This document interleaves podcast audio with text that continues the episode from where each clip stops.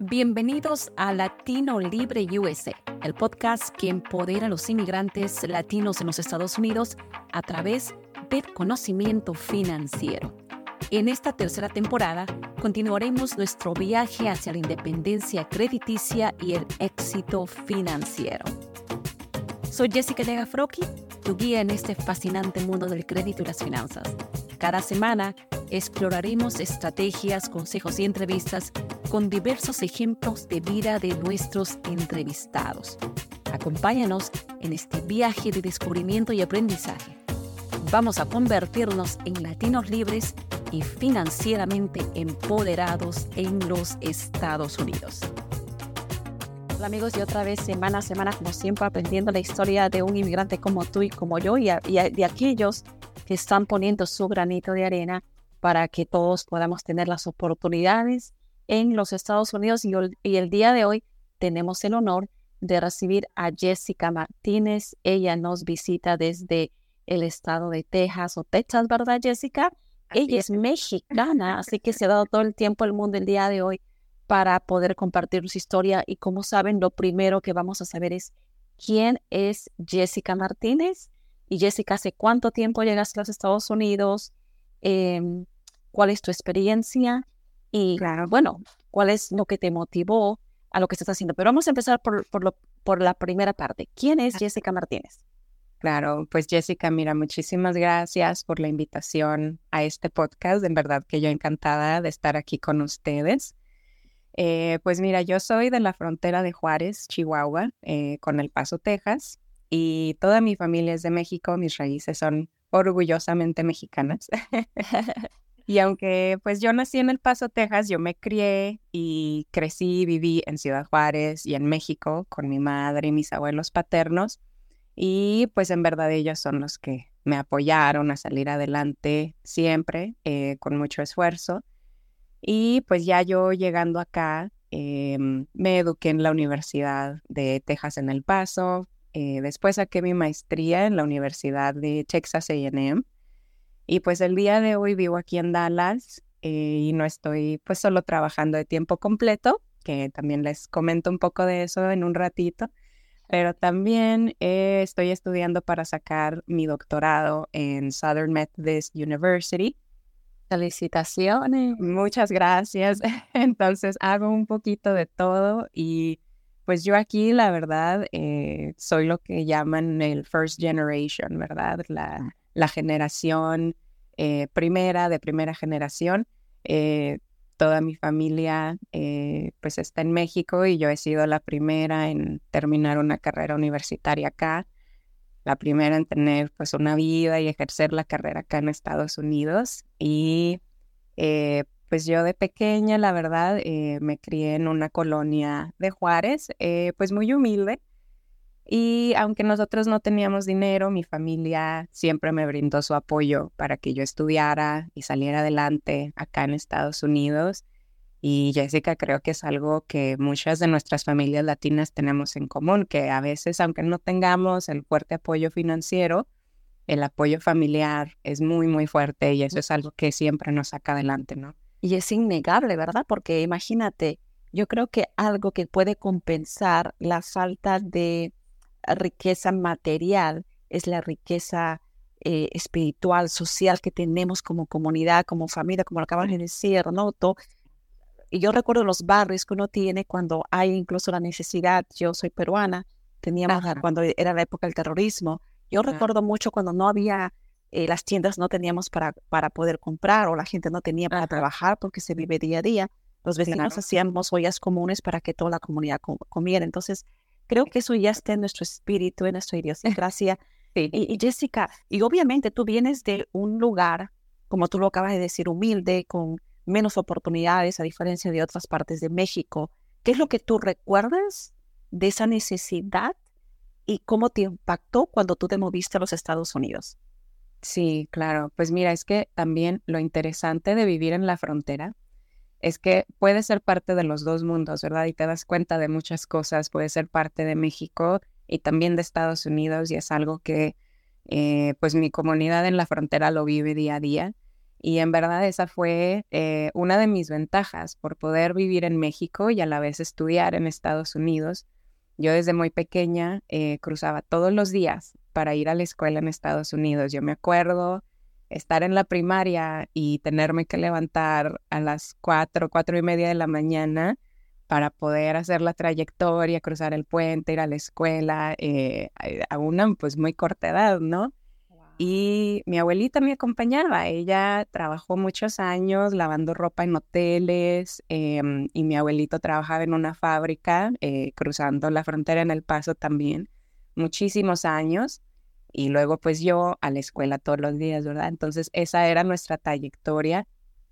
Y durante todos esos años, o sea, te, te das cuenta, claro que tal vez no en la infancia, pero creces, ¿verdad? Y te empiezas a dar cuenta de lo difícil que puede ser el, el simple hecho de ir a la escuela, ¿verdad? Que, wow. Eh, y pesar que vivías en la... Claro, y, y, eso sigue pasando, ¿verdad? En este oh, momento, todos los días, eh, como tocaba decir, hay niños, hay padres que tienen que hacer sacrificios eh, eternos de levantarse a esas horas, a esas altas de la mañana, y uno no se puede imaginar que en pleno siglo XX todavía sigue pasando.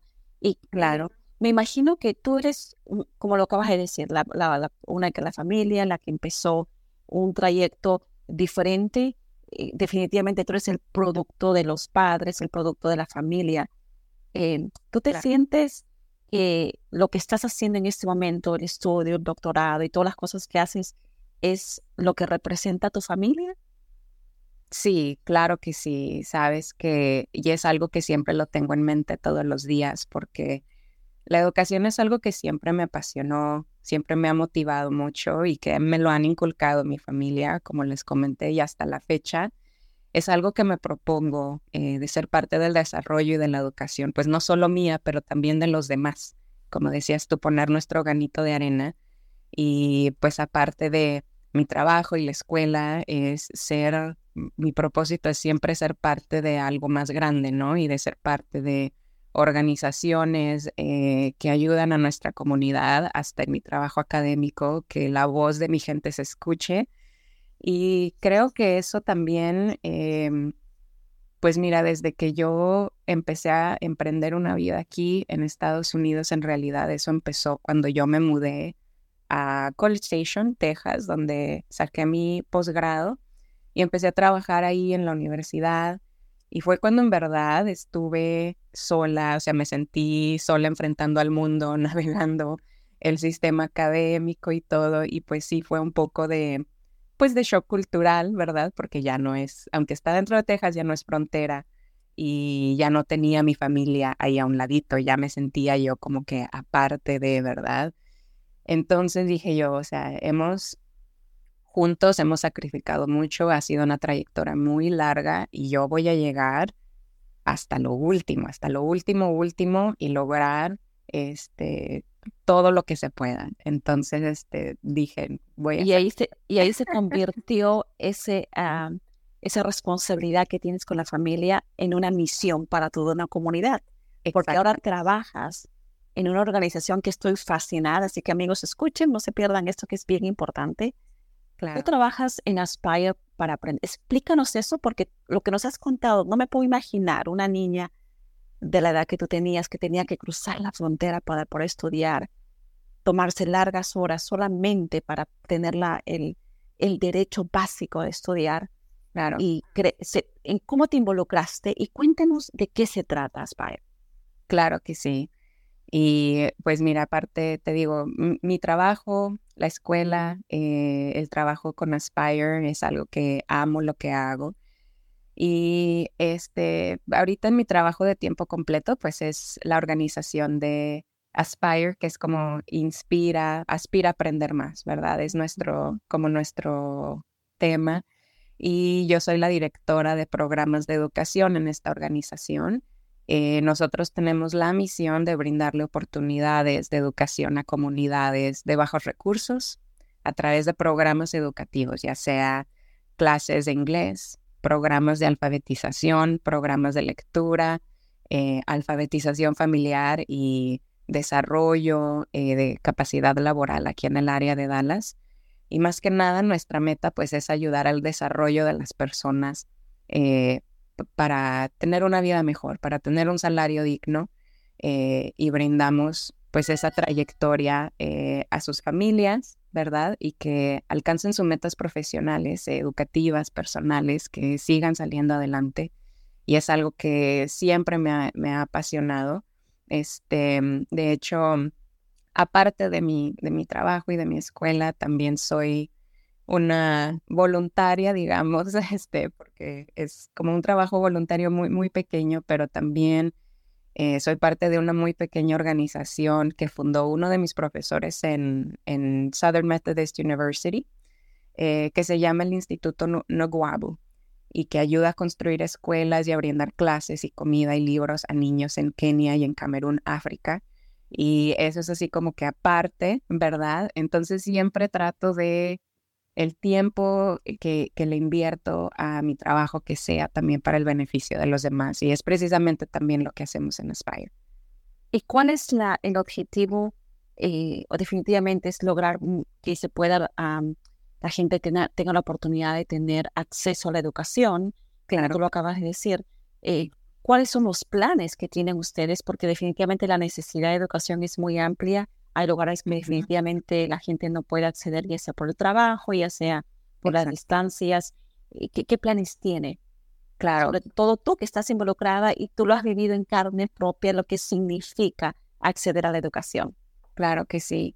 Y eso es algo que tenemos siempre en mente, de que nuestra comunidad tiene una vida muy compleja y que a veces eh, venir y sentarte físicamente en una clase dos, tres horas dos, tres veces a la semana sería algo imposible para, para, muchas, eh, para muchas personas. Entonces, nuestras clases son continuas, por como dar un ejemplo, se ofrecen en semestres, ¿verdad? Y los programas aquí en Aspire eh, son de horarios flexibles. Entonces, tenemos clases en las mañanas y tenemos también clases en la tarde y tenemos clases que son presenciales y tenemos clases que son en línea, que por ejemplo lo del para sacar el GED, la preparatoria, que aquí le llaman el GED, es en línea para que nuestros estudiantes tengan la flexibilidad de decir, bueno, si no puedo ir en la mañana, puedo ir en la tarde, si no puedo ir en persona, me puedo enlazar en línea. Y eso es algo muy importante y, y también apoyarlos eh, en su trayectoria, ¿verdad? Cada trayectoria es diferente y el 64% de nuestros estudiantes en total aquí en nuestra organización son latinos y la mayor parte de ese grupo son mujeres latinas. Y es muy interesante porque aproximadamente el 50% de ese grupo gana menos de 25 mil dólares al año en salarios. Entonces, es una gran parte de nuestra misión darles eh, a nuestra comunidad las herramientas para salir adelante y rebasar la línea de pobreza. Entonces, este, creo que esa flexibilidad y ese apoyo es algo eh, esencial, es algo esencial. Y apoyarlos también significa que nuestra organización sea bilingüe, ¿verdad? Sobre todo los directores de los programas que tengamos dentro de la organización una humildad cultural y una admiración y respeto por la diversidad. Eso es muy, muy importante. Y debe ser también un reto para, para usted como organización, ¿verdad? Porque hemos visto que muchas organizaciones lo que hacen es contratar a gente que de repente aprendió el español, pero culturalmente no tienen idea de lo que puede significar el impacto de algún tipo de plan, un tipo de programas, porque los programas van a ser completamente diferentes para una persona nacida acá como una persona nacida en, en nuestros países o una, una persona con diverso tipo de eh, créditos académicos. ¿Cuál es el reto más grande que tú tienes, Jessica, en la organización o a nivel del sistema? Porque también tenemos que tener en cuenta que hay un sistema completamente diferente que definitivamente que se está, está empezando a que se escuchen las voces, pero todavía hay muchas cosas que mejorar. Sí, Creo que uno de los retos más grandes y de los propósitos más grandes que yo tengo y que tenemos como organización es que inculquemos también a nuestros, a nuestros voluntarios, a nuestro staff, a todos los que están eh, en, trabajando con la comunidad directamente, que tengan esto muy presente y que en verdad lo comprendan y que nuestros espacios de aprendizaje sean espacios dignos de confianza, de apoyo, de ánimo, donde pues últimamente nuestra comunidad se sienta bienvenida siempre y se sienta apoyada, que ellos sepan que siempre los recibimos con los brazos abiertos, que si se necesitan tomar eh, un descansito, un break durante el semestre, no pasa nada, pueden regresar el semestre que entra, así es la vida, a veces se puede, a veces hay que esperar y tener el respeto, ¿verdad?, para cada estudiante que quiera salir adelante. Y esa es la visión y la misión que tenemos, ¿verdad? aparte de personalmente, eh, como te digo, o sea, es una de, de, mis más grandes misiones, es siempre apoyar a que salga adelante mi comunidad. Y creo que la educación es una de las herramientas más poderosas que podemos tener, porque la, la educación es poder. Y la educación es darle las herramientas a nuestra comunidad para que sigan saliendo adelante y no se rindan. Ahora, ¿tu organización puede llegar a poder hacer entrenamientos a nivel nacional o solamente en el estado? Ustedes están. Eh, bueno, las clases presenciales sí tendrían que ser aquí en la región de Dallas, pero como te comentaba, sí tenemos clases que son en línea para el GED. Entonces, ya haciendo las clases en línea, podemos ser mucho más flexibles porque igual y se pueden enlazar de cualquier parte del país. Hemos tenido estudiantes que, por ejemplo, han vivido aquí en Dallas y son parte del programa y se tienen que mudar a, otro estado, a otro lugar de Estados Unidos y nosotros no les decimos, no, o sea, pues hasta aquí porque ya se van. O sea, no, claro que no, al contrario, si quieren seguir enlazándose, nosotros felices de tenerlos y hasta les mandamos sus libros por correo, o sea, lo que sea que sea necesario para que ellos sigan eh, en el programa y, seguir con su educación. ¿Cuál crees que es la participación que deberían tener los padres eh, inmigrantes, los padres hispanohablantes en los Estados Unidos? Porque hay la tendencia definitivamente por los bajos salarios que nuestra gente recibe de tener dos o tres trabajos pero de alguna forma hay una, una parte un poco pasiva de negligencia porque no lo pueden hacer. ¿Qué tú le dices a esos padres para que esos hijos puedan em, exponerse a la educación, exponerse a estos programas que definitivamente en algunos lugares no existen en sus propias escuelas? Claro, sí, y eso es un, es un problema que vemos en todos lados en, en este país y creo que una de las cosas más importantes, como estábamos hablando, que el apoyo familiar es algo fundamental para que podamos salir adelante todos como comunidad, sobre todo las generaciones más jóvenes, es en verdad este, inculcarles un, un amor por la educación, ¿verdad?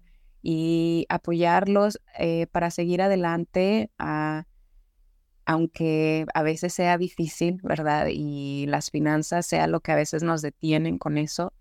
Y por mi experiencia, yo sé que es algo difícil, sobre todo en este país, porque a veces puede ser muy caro ir a la escuela, muy caro ir a la universidad, sacar una beca, es algo que puede ser muy difícil.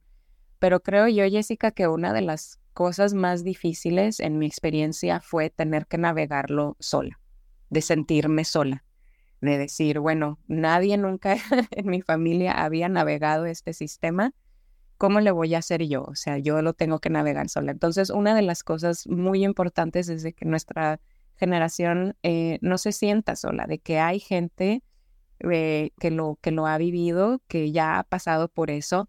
Y en verdad yo pienso que cuando llegas a una posición de poder, ¿verdad? De, que puedes ayudar a los demás, puedes ayudar a la, a la generación que sigue. Se trata de eso, de que no se sientan que son los únicos, de que no se sientan que están solos, de que no se sientan que no, lo, no tienen un apoyo. Eh, y creo que empieza, fundamentalmente empieza eh, con la familia. Y ese apoyo, créeme que, aunque no sea financiero, eh, si tienes tu apoyo familiar y, tu familia te impulsa a seguir adelante, eso vale más que el oro, la verdad. Claro, y estaba también pensando en estos programas de mentorado que existe, que a veces la gente piensa que el mentorado existe solamente que está, está muy bien. Eh, claro. Pero yo creo que hay algo que podría generar un cambio, me imagino, a partir de lo que ustedes están haciendo, es invitar a la gente, porque mucha gente me dice, ¿cómo yo puedo ayudar? ¿Verdad? Yo no puedo ayudar porque no tengo el título, no tengo el cargo, Pero algo que uno aprende en este país es que uno, eh, la cosa más pequeña que uno puede hacer, ¿qué es lo que pasa en nuestras familias? Si ponemos, si copiamos lo que hacemos en las comunidades, en nuestros países, de ayudarnos entre familia, lo podemos replicar acá. ¿verdad? Por ejemplo, me pongo a pensar en estos programas. Si tú vives en una ciudad, te puedes voluntariar en la escuela y darle el mentorado a algún chico hispanohablante. Porque todas las escuelas tienen un programa, pero hay veces ellos se sienten perdidos porque no se sienten identificados. Entonces, no importa que seamos madres de casa, porque si soy madre de casa, hay mucho que ofrecer, mucho que aprender. Claro, mucho que enseñar, ¿verdad? Entonces, darte por lo menos una hora al, mes eh, cruzar ese, esa frontera de ir a la escuela y decirle, puedo, ofrecer, puedo ofrecerme. Yo creo que desde ahí podemos empezar eh, y creo que me encantaría que, que, tu organización podría empezar algo así y invitar a muchísima gente a nivel nacional para que se una a que hispanohablantes podamos empezar a hacer algo. Porque siempre se me ocurrió, ¿y qué pasa con estos niños? Pero no sabía cómo ahora con la historia que tú me cuentas, pues en realidad se me encogió el corazón a escuchar la historia que tú me estás contando, una niña tan pequeña cruzando la frontera para estudiar. Y, ¿verdad? Y eso a veces la gente que nos escucha en los rincones de los Estados Unidos o Latinoamérica no tiene ni idea que eso todavía pasa acá. ¿no? Entonces, Cuéntame, ¿qué te parece, Jessica, esa idea? ¿Qué, qué podamos hacer? ¿Cómo podemos hacer para ayudar no, que se genere? es una idea excelente, es una idea excelente y, y estoy contigo. Creo que todos poniendo nuestro granito de arena para apoyarnos unos a otros es lo más importante porque Jessica es un acto de justicia social más que nada. Es un acto de justicia social el tener el derecho a la educación, el tener el derecho a estudiar, a seguir adelante, tener una vida digna, un salario digno. Este, y, y puede ser algo tan simple como, como ser voluntario, ¿verdad? Nuestros, por ejemplo, en, nuestra organización, eh, la mayoría de nuestros maestros son voluntarios eh, y ellos invierten unas horas de su tiempo a la semana para dar clases de inglés, para dar clases de GED, para dar clases de alfabetización a nuestra comunidad. Eh, y hay oportunidades de, ser voluntario en persona y hay, y hay voluntarios eh, online también, en línea, lo cual significa que puedes ser voluntario aunque vivas del otro lado del país, eh, puedes ser voluntario con nosotros. Em, y eso, la verdad, como dices tú, el vernos representados es algo muy, muy importante. Entonces, al tener a nuestra comunidad latina involucrada, ¿verdad? En empoderar a los demás, eso es, eso es algo muy grande. Y en verdad que sí, este, los invito, eh, si me están escuchando, los invito a que hagan un voluntario, eh, voluntariado con nosotros. Em, nosotros siempre felices, ¿verdad?, de, tener voluntarios y de tener, sobre todo, eh, a la comunidad latina, apoyando a la comunidad latina, porque eso es muy, muy importante. Y yo me, me, apunto, me apunto porque una de las cosas que me apunto para la parte financiera, enseñar a nuestra gente a cómo entender eso, porque creo que también es un tema bien complicado, es un tema que la gente no sabe. Así que la información, amigos, eh, de Jessica, de la organización Aspire para aprender para todos, ¿verdad? Va a estar en la descripción de este podcast. Así que les vamos a invitar a que, como ella nos acaba de invitar, a voluntariar, a hacerlo seguimiento, a que la gente pueda compartir esa historia tan bonita del que Jessica nos acaba de compartir. Y Jessica, tus últimas palabras para la gente de Latino Libre USA. Claro que sí. Pues mira, este creo que precisamente por venir de principios muy humildes en México, este, y emprender una carrera aquí es que sé lo difícil que puede ser, ¿verdad? Eh, tener una vida aquí en los Estados Unidos. Y si es algo que les puedo dejar eh, a todos los que nos están escuchando, es que sí se puede y que no se rindan, sobre todo nuestras generaciones, nuestras nuevas generaciones este, que están emprendiendo su camino, estudien lo más que puedan y apóyense y apoyen a sus hijos, apoyen a sus hijas, apoyen a su comunidad a seguir y salir adelante. Eh, y Jessica, en verdad, sobre todo las mujeres latinas, no se detengan hasta que se sientan orgullosas de ustedes mismas, no se detengan, luchen a diario y recuerden que pues detrás de cada gran mujer hay una historia que nos convirtió en guerreras y que sí se puede. Siga siempre adelante, mi gente, siempre. así es, Jessica, así se puede. Gracias y vamos a continuar porque sí se puede eh, seguir inspirándonos de gente como Jessica Martínez y ya nos acompañó el día de hoy. Muchísimas gracias, Jessica, de verdad. Para nosotros fue un honor, como lo tenemos semana a semana con todos nuestros invitados. Amigos y conmigo será hasta la próxima semana. Nos vemos. Jessica, saludos. Chao, amigos. Muchísimas gracias. Gracias. Gracias. Chao. Y ahí lo tienen, queridos amigos y amigas, el final de otro increíble episodio de Latino Libre USA. Espero que hayan encontrado inspiración y valiosa información. Les invito a seguir explorando nuestros anteriores episodios. Si les ha gustado este episodio, no olviden suscribirse y compartir este podcast. Juntos podemos marcar la diferencia y crear una comunidad de latinos libres y prósperos en los Estados Unidos. Si quieres ser parte de nuestra familia de Latino Libre, auspiciando o donando, te invitamos a inscribirnos a nuestras redes sociales, Hispanic Solutions Group en Facebook e Instagram, o escribiéndonos a nuestro correo info arroba hispanicsolutionsgroup.com. Hasta la próxima semana. Les deseo mucho éxito y que sigan alcanzando todas sus metas financieras. Siempre hay un camino hacia la libertad financiera.